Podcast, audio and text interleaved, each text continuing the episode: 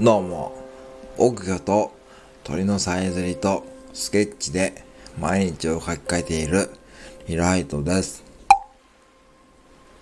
最近の一番の悩みなんですが、寒すぎて田んぼの真ん中で歌えないんですよね。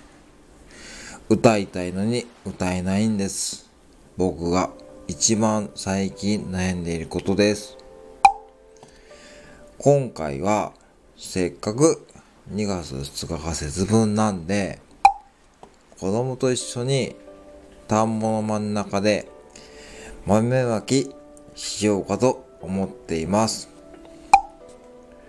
大丈夫かな？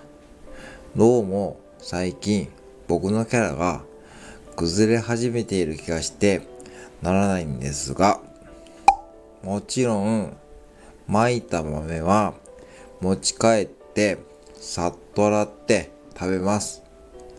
もったいないですからね。食べながらこれからスケッチでもしようかなってとこです。以上毎日を木魚と鳥のさえずりとスケッチで書き換えるリライトでした。